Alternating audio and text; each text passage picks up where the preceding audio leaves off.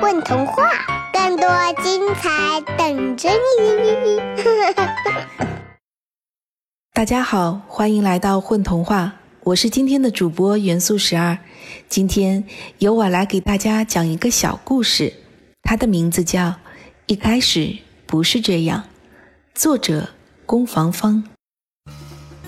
一开始真的不是这样的。那一天，野兔对梅花鹿说。我想离开一阵子，这里的生活让我有点烦了。他伸出手指向草地，你看这儿那儿草也不好了，灌木的叶子也不新鲜了。我还是去远处看看吧。梅花鹿劝了野兔三遍，野兔还是走了，这让梅花鹿有些难过。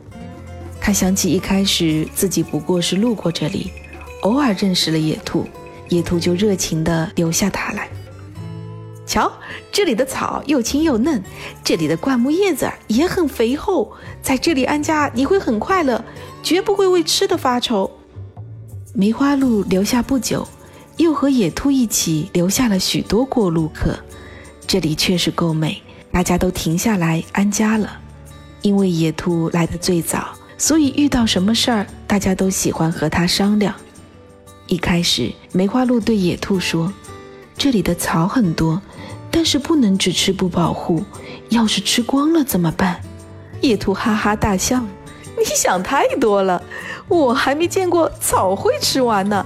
你今天吃光了，明天就长起来了，没事儿的，老兄，回家睡大觉去吧，别担心。”邻居越来越多，大家吃起草来毫不客气，有的还连根拔起。灌木丛里别说叶子了，连枝条也被啃了。哪里还发得出新叶子？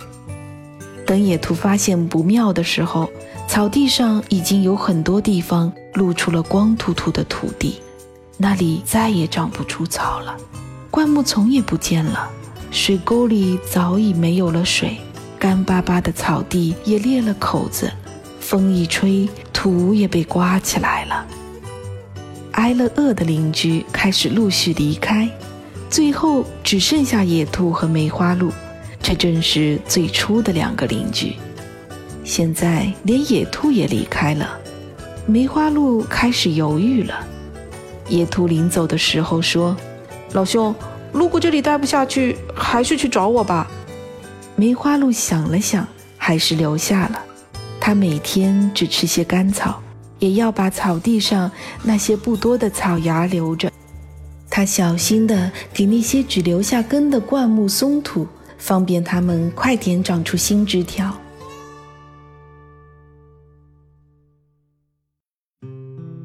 一个星期过去了，苦守在这里的梅花鹿迎来了一场透雨，空气里有潮湿的气息，让梅花鹿感觉干草的味道比平日里好了一些。他望着窗外的雨。盼着草地的裂缝能收拢，盼望那些草儿能喝个够，那些小沟里能存满水，沟边的灌木能舒展一下身子骨。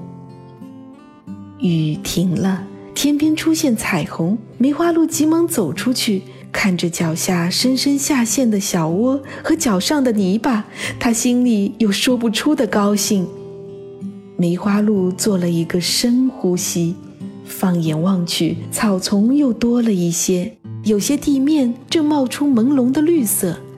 小沟里的水满了，沟边也有了绿意，那是灌木正在生长。他不敢奖励自己去吃一顿仙草，但是只是看看，就比吃上新鲜的草还痛快。在雨水的滋润下，草长得飞快。不几天，梅花鹿就可以放心地吃一些青草了。很多地方都在冒出新的草芽来，灌木已经长出了枝条，把小沟边全染绿了。又一个星期过去了，梅花鹿觉得现在和自己刚来这里时没有两样了。不知道野兔过得好不好？梅花鹿对朋友的牵挂一直没停下，他决定去找找看。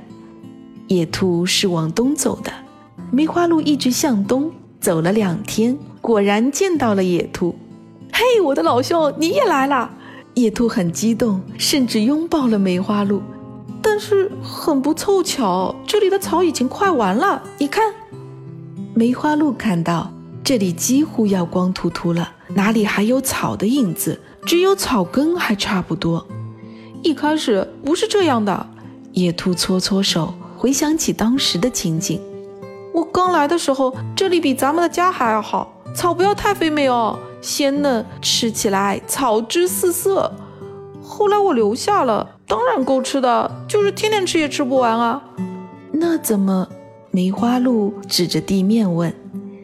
野兔叹口气说：“唉，后来大家都过来吃，吃啊吃啊，再多的草也不够啊。所以啊，老兄你来的不巧，我也正想办法离开呢。